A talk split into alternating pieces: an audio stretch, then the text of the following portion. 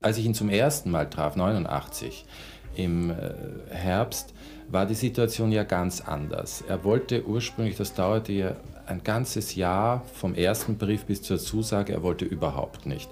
Dann, das habe ich auch mal beschrieben, dann hat er einem Spaziergang zugestimmt, dann habe ich dann ihm erklärt, dass ich also ohne Tonband da also aufgeschmissen bin, dann hat er das auch zugelassen, aber dann auch, waren nur eineinhalb Stunden, also da war ich wie, wie, gewappnet mit, er redet ja über das, worüber ich mit ihm reden will, redet er ja nicht, nämlich über Gefühle. Und das wollte ich bei dem ersten Interview über, über äh, Schmerz. Er schreibt über den Schmerz, aber er spricht nie über seinen Schmerz, außer an zwei Stellen, die ich wirklich in Erinnerung habe, in Strahlungen in seinem Tagebuch beim Tod seines Sohnes, wo er notiert, er, er hat die Eintragung erst am Tag nach dem er erfahren hatte, dass der Sohn tot ist, eingetragen. Also da, war, da ist auch eine Emotion zu spüren. Und beim Tod seines Vaters, wo er sogar schreibt, also eine Träne aus seinem Auge, ich glaube, auf den toten Vater fiel und dann ist ein poetisches Bild, das ich jetzt nicht im Kopf habe, wie, wie Tau oder so ähnlich. Also sonst, also auch schon sehr stilisiert natürlich, mhm. aber sonst schreibt er ja nie über eigene oder spricht nie über eigene Gefühle. Und das war bei der ersten Begegnung mein Versuch, darüber mit ihm, zu mit ihm zu sprechen und da hat er, das war schon ein Kampf.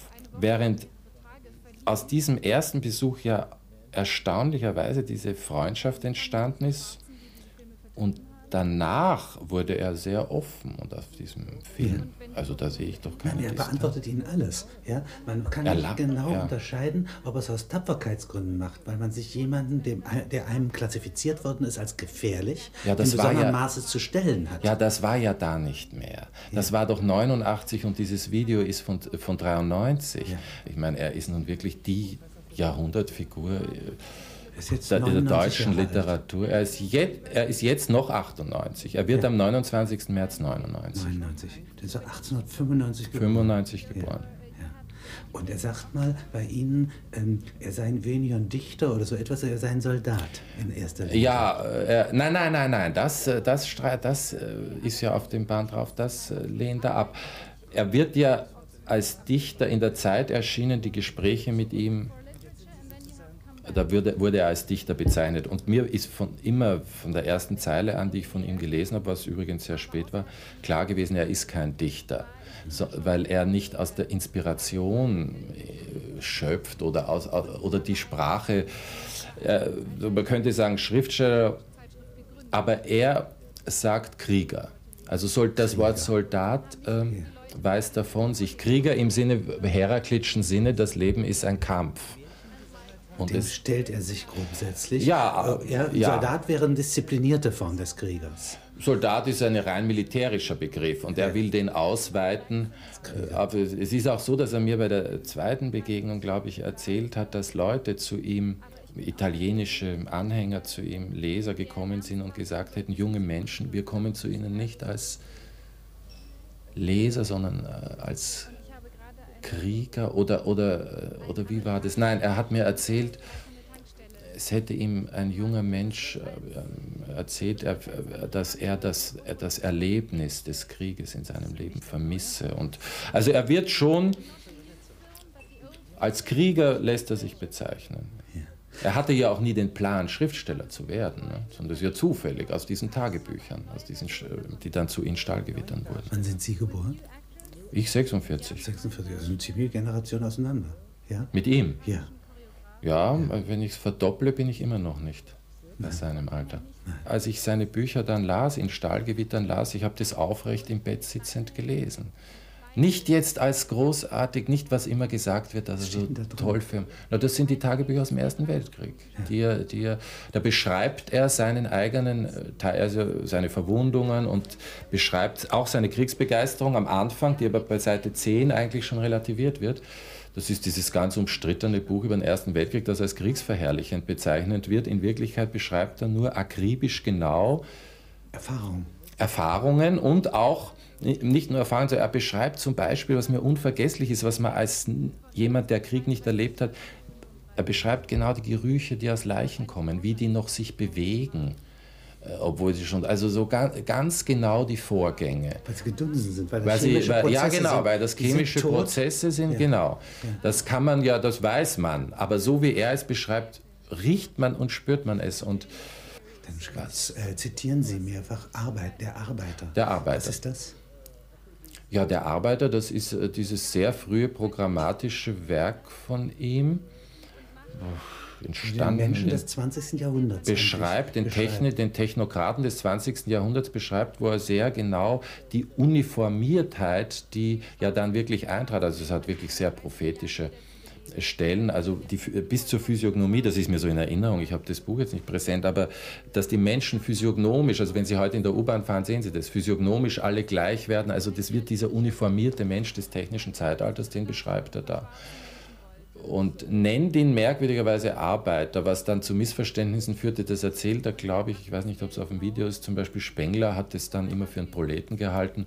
Also es ist nicht der marxistische Arbeiter, nicht? Nein, auch nicht der Industriearbeiter. Gar nicht. Er durch eine Industriegesellschaft. Es ist ein Typus. Es ist ein nur Typus. ein Typus, ja. kein Beruf. Ja. Äh, warum er den so nennt, ist mir nicht klar. Das hat er erklärt auch nicht. Aber es ist nur dieser Typus des, des, des, des technischen Menschen. Gelegentlich verwendet er dann ja auch das Wort Titan, nicht? Die, die, die Titane, die also schon Maschinenmenschen sind. Also so, äh, aber er prophezeit ja dann so im 22. Jahrhundert die Wiederkehr der Götter auch. Nicht? Hm. Also das ist musische Zeitalter, das er das Goldene nennt im, an der Zeitmauer. Äh, also das ist das Buch, das mich am meisten fasziniert hat. Aus dem einen Grund, also um es gleich zu sagen, also ein, ein Bild ist mir da ewig. Welches ist das jetzt? An der Zeitmauer, 59. Der Zeitmauer, 59. 59. Da mh, hm, beschreibt er, darum sind so Bücher wie Ende der Geschichte so, so, so, so obsolet, würde ich sagen. Da beschreibt er, dass es Geschichte im His Historie nicht mehr gibt, sondern dass wir sozusagen in ein geologisches Zeitalter eingetreten sind. Und ich, äh, ich erzähle Ihnen, ich sage Ihnen nur ein Bild, das mir wirklich geblieben ist. Wenn Sie von wenn Sie von außen, von, vom Planeten oder von, von Flugzeug aus auf die Welt schauen, nachts und die elektrische Beleuchtung sehen, so könnten Sie meinen, das seien geologische Veränderungen, Vulkanausbrüche oder was. Und diese Elektrizität, die ja auch in, im, im Arbeit oder im abenteuerlichen Herzen schon genau als eine ganz grundlegende Veränderung äh, des menschlichen... Die Elektrifizierung. Ja, ja. Äh, beschreibt, ist für ihn schon so der Anfang, dass wir nicht mehr in, dass, dass die, die Geschichte im üblichen Sinne, wo Menschen Geschichte machen, vorbei ist. Nicht? Dass also sozusagen die Erde geologisch auch verändert wurde, durch Elektrizität, natürlich auch durch Atomkraft. Sodass also die Evolution jetzt nicht weitergeht, indem unsere Kinder äh, anders werden äh, und sich entwickeln, sondern die von uns geschaffenen, von Menschen geschaffenen äh, Attribute wie Computer, äh, 87. Ja, ja, Generation ja, von IBM und Elektrizität und so weiter, die leben und sterben. Ja, Sodass man also Leben und Sterben der Stahlindustrie, das wäre eine Biografie, ja, während wir sind sozusagen dieser Arbeiter, Anhängsel davon. Den, den er Arbeiter nennt, der ist dem sozusagen angeglichen. Also Sie halten doch diese Sachen für sozusagen ein, ein, ein Fenster in, ein, in, die, in die nächste Welt. In die, was, ja, ja, in eine andere. In eine andere. Es gibt ja eben, sagen wir mal, es gibt Ausstiege, äh, die gestern war ich, also was ich immer tue, meine Frau, die sieht Schaufenster an, wenn wir in eine Großstadt kommen, ich gehe in die zoologischen Gärten und da dachte ich bei der Ansicht des äh, zittern alles. Es gibt Dinge, die äh, ganze Welten öffnen können. Wir könnten ja auch auf einem rein elektrischen System, aber nur dieser eine Fisch hat das. Ja, ja. Oder die eine Pflanze, die äh, Mimose, die hat äh, diesen sensitiven Sinn. Wenn wir den auch hätten, diesen rein äh, äh, pflanzenmäßigen Sinn, dann äh, wären wir vielleicht ganz anders konstruiert. Ja, wir würden nicht so viel zerstören, nicht? Ja, wir haben, äh, Sie sehen ja auch zum Beispiel an der äh, präkolumbianischen äh, Kultur, dass Kulturen möglich sind, die, äh, an die man überhaupt nicht gedacht hat. Ja. Und so könnten also, wenn wir noch 20 Kontinente hätten, hätten wir in uns die Fähigkeit, die sämtlich äh, mit neuen Göttern und äh, neuen äh, psychischen Einrichtungen auszustatten. Das meine ich mit dem Zitterhall, nicht wahr? Warum das alles aufschreiben? Ja, ja warum will Für man, die anderen. Warum wird man so alt? Nein, nicht für die anderen. Erstmal ist es eine Sache, die man für sich selbst tut, an der andere vielleicht teilnehmen dürfen. Man Was hat es für Sie für einen Nutzen? ja auch verbrennen. Ja. Sagte mir Picasso, ich könnte dieses Bild verbrennen und äh, ich könnte es versiegeln und es wäre doch geschehen. Hat er mit dem Gedanken gespielt, Picasso? Wir haben darüber gesprochen. Ja, ja, ja. ja und warum tun, warum also, warum tun Sie es abgesehen von der Veröffentlichung? Was hat es für Sie für eine Bedeutung? Selbst, dass Sie wach bleiben oder ja. den Geist? Das hat einen Trieb für eine Bedeutung. Es ist ein Trieb. Er hat Sinn, aber. Äh, ja, es ist Trieb. Ich könnte das auch lassen. Könnte, wenn, vielleicht wäre es noch besser, man meditierte. Es ist ein Trieb. Dann wäre es überhaupt nicht publik.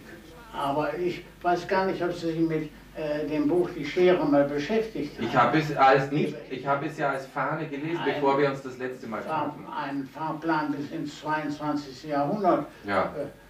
Äh, eben dieses großartige Gedicht von Hölderlin. Äh, da wird es ja gesagt, dass die Zeit der Eisernen kommt. Der Dichter spielt keine Rolle mehr, er muss sich zurückziehen, aber dann äh, kommen die Göttlichen wieder. Das ist eine. Das ist in Schopenhauer durchaus pessimistisch, denkt er sieht die Titanen auch kommen, aber äh, es ist ihm unangenehm. Sie haben mir letztens am Telefon gesagt, das habe ich eigentlich nicht ganz verstanden, dass Sie, nicht, dass Sie sich als Jakobiners verstehen und nicht als... Nein, nein, das, ich bin der Meinung, dass wir ich bin nicht gegen die Linke. Ich bin der Meinung, dass wir eine zu schwache Linke immer ja. haben. Und da, da haben Sie dann gesagt. Die Jakobiner, die haben gleich die nationalen Interessen vertreten. Infolgedessen hätte ich natürlich mit den Kommunisten äh, gemeinsame Sache gemacht 1919, wenn die gesagt hätten, gut, wir verbünden uns jetzt mit, mit Lenin, wir ziehen uns zurück, bis nach Sibirien, dann werdet ihr mal sehen, dann werdet ihr das Schicksal erleiden, was Napoleon der Erste erlitten hat. Nicht wahr? Stattdessen äh, haben sie diese ungeheuren Reparationen gezahlt und, äh, ja. und so weiter und so weiter. Und bis heute? Und das hat der Hitler eben doch, und das ist ein Teil seines Erfolges, dass er gesagt hat, mit dem ähm, Versailler Frieden machen wir Schluss.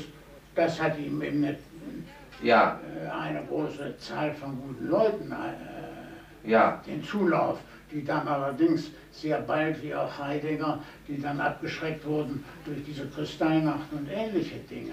Naja, aber, äh, aber viel früher abgeschreckt wurden Sie ja, das ist mir ja, also ich meine, ja, ja, der Heidegger war ja, ja, Sie waren ja nie... Mir ja auch vorgeworfen, ich hätte da ein rein ästhetisches Verhältnis gehabt, aber da muss ich die Gegenfrage stellen, Sie haben zu gibt allem ein reines Gibt es nicht einen Punkt, wo sich Moral und Ästhetik treffen, nicht wahr? Ja, wo ist der Punkt? Da müsste man Leibniz fragen und seine Monade. Das ja, sind ja, ja, beide die psychischen und die materiellen Sachen.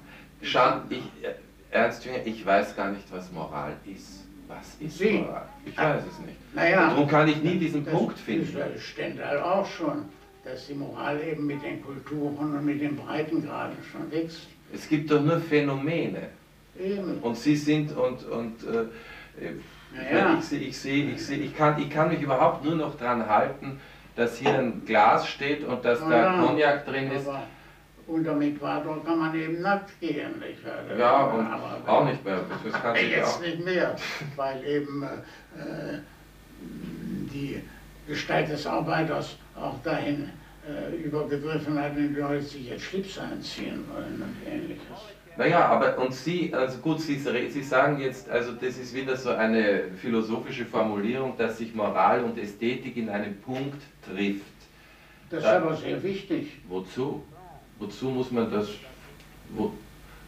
Ja, dass es äh, eine Perfektion gibt, äh, die sowohl moralischen wie ästhetischen Ansprüchen genügt. Ja, das glauben Sie. Ah. Das kann man glauben.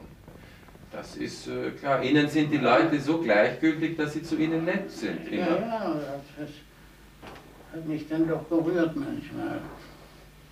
Gerührt, wenn, wenn jemand anderer das merkt? Ja, ich meine, so sind ganz simple Sachen, wenn da einer äh, in dem schlimmen Winter 1917, äh, da gab es ja nur Steckrüben. Und eines Morgens komme ich in meinen und da liegt so eine lange äh, Metwurst, liegt da. Und da sage ich, äh, äh, Finke, äh, wo ist die Metwurst her? Ist von einem Mann aus der Kompanie, der nicht genannt werden möchte. er selbst aber war ein Westfale, der hat es. ja, das ist rührend. Das ist, das hat, das ist rührend. Wissen Sie übrigens, dass Montelan äh, äh, sich, haben Sie das mal gelesen, wie Montelan sich erschossen hat? Ja, ich weiß, es war eine, ich weiß es nicht mehr. Habe mein, ein, äh, unter meinen Aperçus ist eins, der Selbstmord gehört zu unserem Kapital. Ja, ja. Das ja, halte ich für sehr wichtig, dass man immer noch eine Reserve hat. Nicht? Und da hat ja der Rosenberg. Äh, Was hat der gemacht, der Montserrat? Er hat sich erschossen, aber der Rosenberg hat damals, es wäre schade, dass der Autor von seinem Kapital keinen Gebrauch machte. Karl Rosenberg in seiner Zeitschrift. Über Sie, ja, ja, ja, ja, das war, das haben Sie, das war ja das Schlimmste. hat sich erschossen und da hat er, äh, Jünger hat er geschrieben, Le suicide est äh, notre, und dann kommt nur ein großer Blutfleck. Das hat mir ein Englischer, äh, das ist äh, übrigens publiziert. Wie ist das technisch möglich? Links die Pistole und rechts geschrieben? Oder? Nein, da wird er wohl. Achso, er hat abgesetzt und geschossen. Ich nehme an. Ja, ja. Er hat den Satz nicht beendet mhm. und stattdessen ist nur ein Blutfleck da.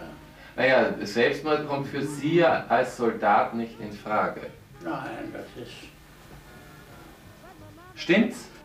Aber schauen Sie, was ich Sie fragen wollte. Ich, ich habe ja damals in der Zeit eigentlich zynischerweise, man bezeichnet Sie ja dann als Dichter. Ah. Sie selbst sich ja nicht. Nein, haben, ich bezeichne mich nicht so. Sondern als was? Nur als Autor, ich bin auch kein Schriftsteller. Als Autor? Etwas Selbstständiges äh, leistet nicht. Ich glaube mich zu erinnern, ich, dass Sie zu mir gesagt haben, Sie bezeichnen sich bis heute als Soldat. Nein, Soldat könnte ich nie gesagt. Krieger könnte ich Krieger? Sagen, ja. Also nicht, auch nicht Schriftsteller. Tut sich aber auf sehr verschiedenen äh, Feldern dann vielleicht äußern. Ja, ja, ja, ja. Also der, äh, das ist doch eine, äh, ein sehr weiter Begriff, Krieger. Das ja, ja, natürlich. Wollt das, also das hat ja nun mit, Aber mit Sie dich... Kennen, von wem ist das, Sie, Sie kennen Sie Denn ich bin ein Mensch gewesen und das heißt ein Kämpfer sein. Der Goethe, weiß nicht. Das hat nun mit Dichten nichts zu tun. Aber zum Kampf brauchen Sie ja Gegner. Gut, die haben Sie. Aber auf die lassen Sie sich nicht ein. Eben. Wissen Sie, was ich, was ich, was ich ja irgendwie schwer begreife, warum Sie immer noch, Sie haben mir erzählt, Sie waren da wieder bei irgendeinem Veteranentreffen in Frankreich vor einem Jahr oder was? Sind ja, ich bin doch überall der Älteste jetzt. Infolgedessen bin ich ja der älteste Fremdenlegionär. Ja. Und das Regiment Nummer 2, das hatte so und so viel Jubiläum. Die fingen ja an, den Maximilian von Mexiko zu verteidigen und so weiter und so weiter. Ja, ja. Und da haben sie mich eingeladen. Und dann musste der jüngste Legionär, der eben eingetreten war, äh, dem musste ich die Fahne überreichen in ihm. Das war eine ganz große Sache. Jetzt wollte ich Sie schon fragen, warum Sie das machen, aber das brauche ich nicht mehr fragen. Sie ja. freuen sich wie ein Kind über sowas. Ja, aber nicht, ich meine, das ist eine Kuriosität. Ja. Ich, ich sage, die haben mir ja geschrieben, also ich sollte da kommen. Und da habe ich ihnen geschrieben, hört mal, ich bin da nicht ein Vierteljahr gewesen, davon habe ich noch 14 Tage im Loch gesessen. Als Maximilian erschossen wurde? Nein, das nicht, sondern als ich 1913 von der Schule weggelaufen bin. Ja. Da, bis mein Vater mich dann zurückholte und äh, da habe ich also äh, 14 Tage im Loch noch gesessen. Da bin ich auch kein Vorbild, ich werde nicht kommen. Ein halbes Jahr, glaube ich, haben Sie geschrieben. Legion, ne? äh, wir laden Sie zwar als Legionäre ein, wir laden Sie aber äh, im Grunde ein als den Autor von Le Coeur Aventurieux, ja. des abenteuerlichen Herzen, ja. und dazu gehören Sie zu uns. Und Gott sei Dank war da ein Fabrikant in der Nähe, der hatte ein Flugzeug da in Wilflingen, mit dem bin ich in zwei Stunden hingeflogen.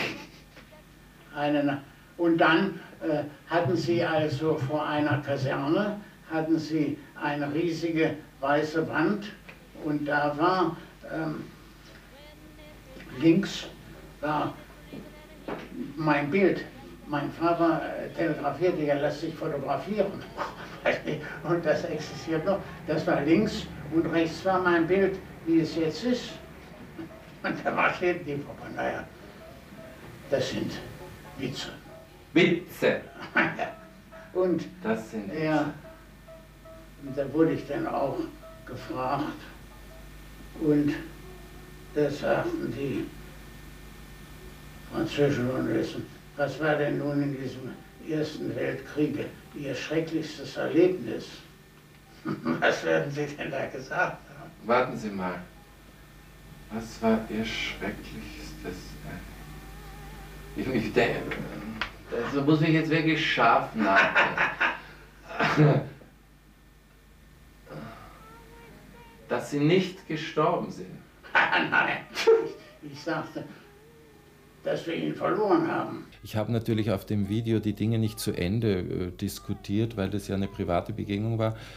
Ich dachte, dass er, also er ist auf jeden Fall ein Mensch, das sagt er auch immer wieder, der sich nicht für die Mitte interessiert. Er hat sich immer für die Grenzen interessiert, also für, für Grenzexistenzen.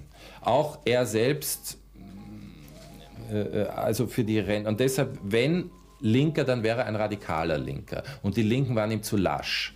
Und dann bringt er, also er hat sich beim Telefon mir gegenüber mal als Jakobiner bezeichnet, der äh, hat dieses Wort benutzt. Und da habe ich ja dann nachgefragt, was er damit meint. Und ich verstehe das so, dass er eben die, die Linken, dass sie die reine Lehre nicht bewahrt haben, dass sie sich, also die hätten sich wie, wie, wie, die, wie die Russen in Stalingrad zurückziehen sollen auf eine Position, wo sie uneinnehmbar sind und, nicht, und sich nicht einlassen in einen Wettbewerb mit dem Kapitalismus. Das, so, so glaube ich. Aber er bringt ja auch äh, sein eigenes Volk hier mit ein ja, und sagt, äh, die Bedingung, wenn die Linken wirklich radikal gewesen wären, hätten wir uns mit ihnen verbünden können. Er, ja. Sagt er, er. Er, er, persönlich, er ja, persönlich ja, ja, ja, ja. Er hätte, obwohl ja. verbünden ist vielleicht wieder der falsche Ausdruck, weil er sein, sein können. Naja, er sagt, er hat ja diesen Begriff des Anarchen, den er in Eumeswil in dem Roman, glaube ich, prägt und das kommt ja von Stirner. Er, er ist ja sehr. Ach, damit hat er was zu tun. Na, Stirner ist einer seiner Leibautoren. Ach die, diese nicht idealistisch gesehene Welt, die er beschreibt, wie sie ist, und er trägt. Es geht ja immer, das ist, warum ich diesen Menschen wahrscheinlich sehr rasch geliebt habe, weil er es erträgt zu, zu sehen, zu sehen, ohne, ohne sich Auswege einreden zu müssen, ohne sich Ideale einreden zu müssen und ohne auch wegzusehen. Er hat ja immer hingesehen. Und was man ihm so vorwirft, als Zynismus, dass er beispielsweise, das war ja der Beginn des ersten Gesprächs, sich in Paris aufs Hotel Raphael aufs Dach gestellt hat und die Bombardierung, Bombardierung durch die Alliierten ja. sich angeschaut hat, da hat er sich ja nur selbst gefährdet. Was ist da moralisch anfechtbar? Er dürft, er hätte das ja gar nicht. Er hat sich selbst gefährdet, um das zu sehen und hat es in einem poetischen Bild, sich öffnende Blüten, schreibt er ja, wie, zur Befruchtung geöffnet, gut äh, beschrieben. Das, äh, er, er hat hingeschaut und es beschrieben. Und wie gesagt, um zum Schmerz zurückzukommen, es gibt diese gleichbleibende Menge ein Schmerz. Eine Schmerz. Schrift, eine, eine Schrift. Schrift. Eine das Schrift. ist in den Aufsätzen. Ja. Das ist nur 20 Seiten. Eine gleichbleibende Menge von Schmerz. Und dann gibt es dieses Bild in der Welt ist die Menge von Schmerz bleibt und immer gleich. immer gleich. Das sieht man doch jetzt dritte immer Welt. Wenn wir den Glück. hier vermeiden, ja, ja, wenn wir den hier vermeiden, muss er woanders ausgetragen werden. Oder in der Psychosom in psychosomatischen Land. Das schreibt er schon in den 20er Jahren. Schreibt, äh, sieht er schon voraus diese, diese Verlagerung des Schmerzes auf hat die Psyche. Hat nicht mit Wahrscheinlichkeitsrechnung zu tun, sondern hat damit zu tun. Nein, das ist doch eine realistische Sicht. Es wird auch nie eine gewaltfreie Welt sein. Er sagt ja, er sagt schon ganz früh voraus, die Weltkriege im Weltstaat es gibt eine Schrift von ihm, der Weltstaat. Das ist dieser Staat, wo es äh, eigentlich nicht also politisch nur eine Führung gibt, sondern durch die Technisierung ist es nur noch ein Staat. Wird es diese Weltkriege nicht mehr geben, aber es wird die Bürgerkriege geben. Das sagt er schon in den 30er Jahren. Jetzt ist es ja. Also, also es wird die, die Gewalt wird nicht abnehmen. gleich. Ja? Er nennt es nicht Brutalität, er nennt es nicht Brutalität, er wertet es gar nicht. Gewalt und Schmerz bleiben gleich. Was ist das abenteuerliche Herz? Das gibt es in zwei Fassungen. Das ist ja so die zweite Fassung, sein berühmtestes Buch, wo Träume, Visionen in einer unglaublichen Sprache. Also ich meine, ich bin so weg. Und dann gibt es eine erste Fassung, die ich ja viel aufregender finde. Die hat er auch in der Gesamtausgabe drin, von der er sich ein bisschen distanziert, weil sie ihm zu sentimentgeladen ist. Also da, da beschreibt er so, äh, so ein bisschen wie im Arbeiter so gesellschaftliche Erscheinungen und das hat auch noch so diesen Impetus des Kämpfers. Dieses letzte Buch, was er jetzt veröffentlicht hat, das sind Tagebücher? Von 81 bis 85. 81 bis 85. 70 verweht. 70 Seit verweht. seinem 70. Geburtstag heißen die Tagebücher 70 verweht, da gibt es inzwischen drei Bände. Mhm. Er hat überlegt jetzt, ob er das neue 80 verweht nennen soll, hat er mir gesagt. Der Verlag hat sich aber für 70 verweht. 70 verweht, Römisch 3. Römisch 3. Es gibt aber natürlich jetzt schon. Drin? Ja, das habe ich ehrlich gesagt auch erst angelesen, das habe ich erst vor einer Woche bekommen. Ja, äh, zum Beispiel eine Reise nach Singapur macht er Anfang 81. Er beschreibt natürlich, die Tagebücher sind dann schon vielleicht etwas, beschreibt er ja zum Beispiel eine Peking-Ente, die ihm gut schmeckt und so, aber zwischendurch immer wieder philosophische Betrachtungen, gesellschaftliche Beobachtungen in sehr geschliffener Sprache, also schon für die Nachwelt. Insofern sind es keine Schlüsselloch-Tagebücher. Was haben Sie für Auswahlgewohnheiten, wenn Sie, wen Sie interviewen? Also Sie sagten eben Simmel, äh, den Hanna Müller haben Sie auch schon mal interviewt. Äh, Sie haben ja eine ganze Serie. Ja? Naja, das ist Ach, ja. Wonach gehen Sie da? Nach, äh, ja, da, das ist ja nun das, äh, was ich immer, kann ich mich jetzt nur wiederholen, ich mache das wirklich nur zum Broterwerb. Ich würde kein einziges Interview schreiben, sondern eine Privatiersexistenz führen und dann sehen, ich meine, ich schreibe auch manchmal so Notizen und so weiter oder, oder auch nichts, wie auch immer mich interessiert. Und deshalb ist auch die Auswahl zufällig. Es gab eine Zeit, da waren es auch Auftragssachen für Playboy. Da war Simmel dabei und, und Konsalik und, und Jung und so. Aber und ist nicht Lust oder sowas, ja? So nie. Es gibt nur dann den Glücksfall, dass ich doch heute sagen muss, es gibt zwei, drei Begegnungen, über die ich im Nachhinein froh bin. Aber wirklich nicht mehr. Das ist vielleicht Dürrenmatt, Thomas Bernhard, Jünger. Auch Köppen war natürlich. Das fällt mir dann so ein. Es, es, es muss also mich interessieren, wenn es nicht Menschen sind wie Jünger, die sowieso interessant sind. Leute, die für ein Thema verwertbar sind. Also ich habe zum Beispiel auch den, den Fußballtorwart Schumacher mal gemacht. Da war abzuhandeln, ja, also bei dem weiß ich jetzt gar nicht genau, was ab. Hat mich fasziniert, dass er über seine Depressionen in der Autobiografie spricht. Aber meinetwegen bei dem Reinhold Messner ist abzuhandeln, die Langweiligkeit, für mein Gefühl, die Langweiligkeit vorhandener Abenteuer. Also, dass man bloß Bergsteigen dieses Ganze, was als Abenteuer vorhanden ist.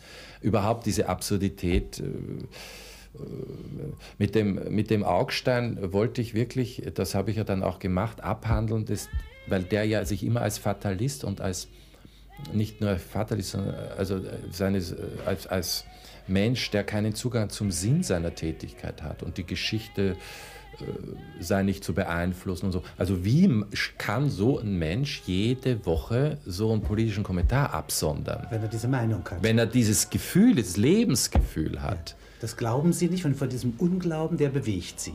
Ja?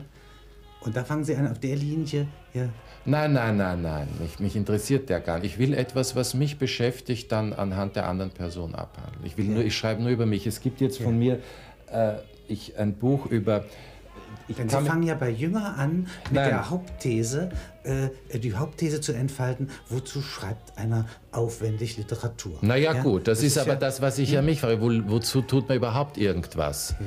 Also, und ich meine, ich weiß nicht, kann ich mich hier bücken? Natürlich. Dann das Handgebuch, das ist, schreibe ich halt, ich suche das mir Verwandte, ich träume vom Doppelgänger, der meine Sätze spricht. Und das ist, glaube ich, sehr Sie sagt viel. also bei dem Interview, dass etwas Ich schreibe einen Monolog mit ins, ob Sie einen Zwilling finden. Ja, ja. Ein Spiel. Ja, das warte ich nicht, das stelle ich her.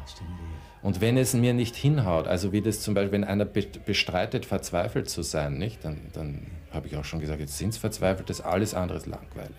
Den müssen wir fragen unter gewissen Stichworten. Ja, nein, ich glaube, ich glaube, dass einfach, dass Menschen in gewisser Weise nicht ertragen, so Leute einen anderen, nämlich Sie, der auskommt ohne Ideologie. Das ertragen sie nicht, weil sie selbst eine zum Leben brauchen. Sie sind da, weil sie eben nicht pragmatisch denken, wie zum Beispiel Herr Penck in, äh, in Deng Xiaoping. Der sagte, mir ist egal, ob ein äh, Huhn schwarze oder weiße Eier legt, Hauptsache, dass sie gut sind. Eine das ist eben eine Anekdote, die in dem dritten Band 70 verweht beschreibt. Er war in Singapur und hat mit einem chinesischen Professor gesprochen. Dieser chinesische Professor hat ihm ein Satz von Deng Xiaoping. Deng, ja. Deng. Deng. Also es steht Deng. Im, im Tagebuch steht nur Deng, aber das ist natürlich das Deng Xiaoping. Ja. Der hat ihm das erzählt. Und der hat das gesagt? Der hat das gesagt mit den schwarzen Eiern. Sie haben ja dieses Bild der Menge von Schmerz, von Gewalt, die immer gleich bleibt. Ne? Nur, nur die Verteilung ist die Frage. Ja. Das ertragen, die Gedanken ertragen die Leute. Nein. Das missversteht jetzt etwas. Das ist auch immer ungeheure Möglichkeiten. Aber ich weiß gar nicht, ob Sie sich mit äh, dem Buch Die Schere mal beschäftigt Ich habe es als nicht. Ich habe es Hat er mir ja geschickt. Bevor wir uns das letzte Mal Ein Fahrplan bis ins 22. Jahrhundert. Ja. Er spricht von einem Fahrplan, einem Fahrplan der Ereignisse, den er beschreibt. Prophetisch, ja. Also er sagt ja dieses musische Zeitalter voraus, dass dann die Dichter werden wieder wichtig. Also das ist aber alles erst in seiner zweiten äh, Lebenshälfte, dieser Optimismus, dieser mir zu, er befasst sich wirklich mit dem 21. und 22. Jahrhundert. Ja, er spricht ja auch diese Zeitalter des Wassermanns, also diese, ich glaube, chinesischen, oder was? Sind das doch die Einteilungen. Also er spricht ja, wir sind jetzt im Zeitalter. Ja, ja, er, er hat diese. Das ist etwas, was ich nicht. Äh, was ich etwas lächerlich finde. Was? Naja, dieses prophetisch, ich meine, ich, aber sympathisch. Es ist dieses Pro, prophetisch. Deswegen setzen Sie ihm jetzt auch zu. Na gut, ja? aber nicht, wie Sie sagen, provozierend, sondern. Nein. Das ist auch eine schöne Stelle. Da beschreibt er Gefühle nämlich, was ihn rührt. Sehr ungern, wenn Sie sagen, 6.15 Uhr oder was, Sie müssen, äh, oder Viertel vor sieben, Sie müssen um sechs Uhr den Dienst an, Sie machen da immer solche Geschichten. Im Ersten Weltkrieg. Das stimmt gar nicht, das sagt mir ein. Naja, gut. Und, aber äh, ich habe dann gesehen, habe ein herzliches Verhältnis zu den Leuten. Frage mich warum. ich habe mich eigentlich weil sie kein Moralist sind. wenig um die gekümmert. Nicht. Weil, weil die Gleichgültigkeit ist ja immer mit Herzlichkeit verbunden. Das ist jetzt böse, aber stimmt. Äh, nehme ich an. Jetzt kommt diese Metwurst-Geschichte, die ist gut. Wie gewöhnlich er dann in, in den, in den Gefühlen ist. Ich habe eben in der Mitte äh, wenig zu suchen. Infolgedessen fielen mir in seiner Kompanie die ganz Schlechten auf und die ganz Guten. Ich meine, äh, in ihrem. Die Randexistenz. Die irgendwas leistet, die irgendwas er hat ja auch über das Verbrechen so interessante Sachen, das fällt mir jetzt ein. Also er lehnt ja ab, dass man Verbrecher als Kranke bezeichnet, denn die Verbrecher sind Stellvertreter des Bösen und die muss es geben. Und wenn man denen die Würde des Verbrechens nimmt, dann kommt es auch an irgendeiner anderen Stelle fürchterlich heraus. Nicht? Also er ist gegen diese Er sagt, ein Mörder muss man, muss man einen Mörder. Das schreibt er im abenteuerlichen Herz in der ersten Fassung. Über die, dass man das alles therapiert und nicht also das Böse an seinen Platz lässt. Nicht? Denn er, ist, er, er unterscheidet die soziale von der dramatischen Welt. Nicht? Also es, und diese soziale Welt ist natürlich das von übel, was man ja sieht, weil das dann.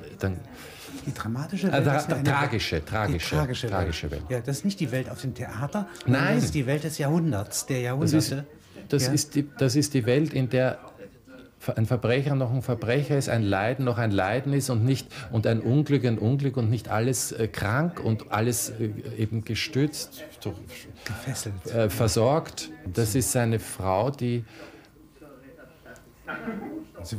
seine zweite Frau, die nennt er Stierlein. Stierlein. Stierlein, ja, die, die ist Archivarin vom Beruf gewesen und da hat er mir doch dann. Mhm. Also über Frauen könnte man noch viel reden. Die ist 20 Jahre jünger als er ungefähr. Und die erste, die äh, war ja eine Adelige von Offizierstochter. Die Kinder hat er nur von der ersten. Ne? Also jetzt hat er ja keine mehr. Sind beide, ich weiß, Tochter, glaube ich, hat er nicht. Bin ich jetzt nicht sicher. Er hat es mir gegenüber am Telefon, als der Sohn noch lebte. Sind Sie dann gespannt, verspannt, wenn Sie da so sitzen? Ja, sind, sind, Sie da aufgeregt? Also, Sie sitzen sehr aufgeregt. Na, hier bin ich nicht aufgeregt. Nein. Hier denke ich immer nur, mein Gott, jetzt, das Video wurde im letzten Moment, jetzt muss ich schauen, dass was drauf ist. Ich war ja nicht eingestellt, ich war auf eine pri private Begegnung eingestellt. Sie sehen hier, ähm, ich, wenn ich äh, da zögere mit äh, solchen Verabredungen, dann tue ich das einfach aus Selbsterhaltungstrieb. Ja. Ich komme schon mit meiner Post nicht. Da war er 94. Äh, und äh, ich habe jetzt mit diesem Bilbao habe ich mal eine Ausnahme gemacht. Da ist er Ehrenbürger von Bilbao in Spanien geworden. Ah, da, da war äh, in Spanien, nein, das war äh, Sie waren jetzt. Das ist noch nicht wichtig, jetzt ne? kommt kein. In Madrid war ich bei Brunos, das ist der, unser Botschafter. Nicht? Aber da habe ich mich nur von Bilbao etwas erholt. Mhm. Die haben mich da zum Doktor gemacht. 91, ah, Ehrendoktor. 91 ist er ja noch nach Mauritius gereist. Ne? Ja. Macht ja irre Reisen. Ich mache hier keinen Gebrauch von solchen Sachen. Also der die Anerkennung ist Ihnen nicht wichtig. Diesen Satz, den er oft sagt. Was, was sagt das? was sagte äh, Frank Wedekind, Maggi ist auch berühmt. Maggi. Das ja. wiederholt er dauernd. Das wiederholt er dauernd. Maggi ist auch berühmt. Maggi ist auch berühmt. Ich, ich, äh, äh ich habe natürlich äh, mir. Jetzt fängt es erst an. Ja, eine äh, Frage überlegt, mit der ich vielleicht das Gespräch be beginnen wollte. Das ist das äh, Einzige, was ich immer fest habe, den Beginn. Sehr früh den Tod gesucht. Kann man das so sagen?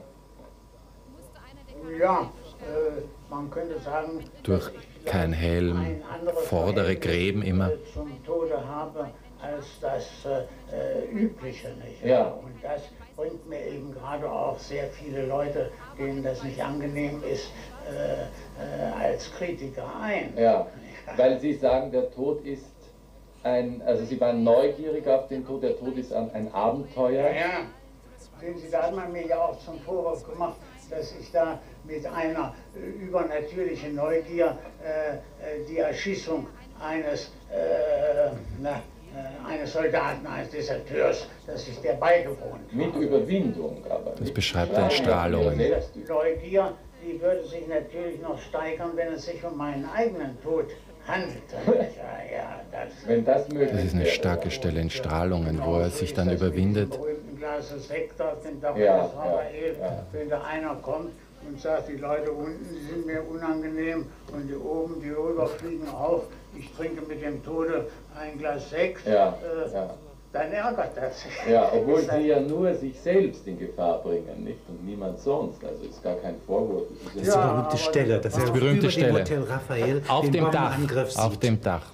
Und ein Glas. ein Posten kam. Alle anderen sind in den Keller. Äh, hier oben äh, habe ich allein zu Ach Sie durften das gar nicht eigentlich? Ich ging, nein, nein. Ja. Also, ich hatte unten im Unterstand zu sein, mhm. der Vorschriftner. Mhm. Er war ja im Stab des Befehlshabers für Paris.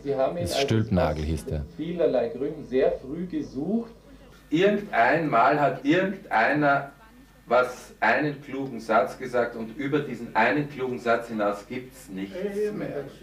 Wahrscheinlich ist der einzige eh von Sokrates, der dieser berühmte immer weiß, dass man nichts weiß. Wir wissen, dass wir nichts wissen, darüber geht doch nichts hinaus. Und dann, bei mir ist das der e- eine und der zweite Wittgenstein, worüber man nicht reden kann, darüber muss man schweigen. Und da man über alles aus äh, diesem Sokrates-Satz nicht reden kann, braucht man nur den Satz von Sokrates, wir wissen, dass wir nichts wissen, und den Satz von Wittgenstein und alles andere. alles andere ist, dann kann man noch von Pascal dazwischen nehmen, alles andere ist Zerstreuung, um es zu ertragen. Sie schreiben aus Zerstreuung, statt, ich meine, wenn jetzt Krieg wäre, dann, aber Sie haben ja selbst im Krieg Tagebuch geschrieben, im ersten auch. Sie haben, Sie haben ja noch an der Front Selbstzucht. Ja, ja. Das ist ein Trieb, Sie haben es gesagt. Ich habe das anscheinend auch für wichtig gehalten, denn als ich verwundet war und mh, mm, einer hatte mir die Kartentasche, da bin ich ja zurückgegangen nochmal, wo sie alle noch übereinander herfielen, habe meine Kartentasche geholt. Ja. Die Karten, da waren die Tagebücher ja, drin. Das, das Laufende, die, die besitze ich, nur 14 mh, Tagebücher. Also die dann zu, die dann zu Stahlgewittern wurden? Ja, ja. Das hätten sie fast verloren.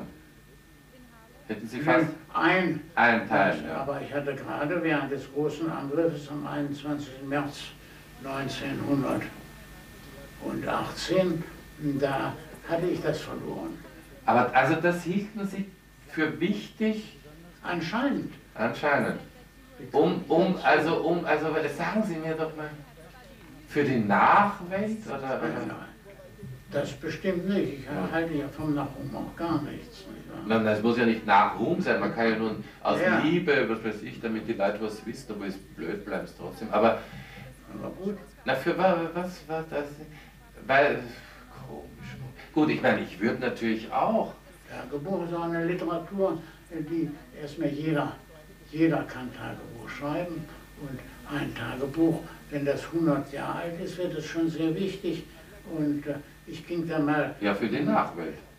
Spazieren im ähm, Überlinger Forst, im äh, Wilflinger Forst, traf einen Holzarbeiter und äh, der sagte, der Stauffenberg, der hat mit dem Sichmeier Flüssen, hat er äh, das mal getauscht, aber meine Großväter, die haben schon äh, vor der Morgensuppe oder bei dem Fürsten zur Morgensuppe dieses Waldstück geschenkt. Ja, wenn das in einem Tagebuch steht, dann hat man doch gleich, aha, damals gab es noch keinen Kaffee, da gab es eine Morgensuppe und so weiter. Und? Ich meine, alte Briefwechsel, alte Tagebücher, die werden an sich wertvoll, die werden dokumentarisch. Werden Sie dann irgendwie, wenn Sie, falls ich Sie überlebe, auf mich runterschauen oder was, oder wie? Oder, oder nichts? Sehen wir uns dann nicht ja, oder sehen wir uns? Blanc mal gesagt hat, im Augenblick des Todes tritt man in die Substanz der Geschichte ein. Substanziell ja, werde ich natürlich.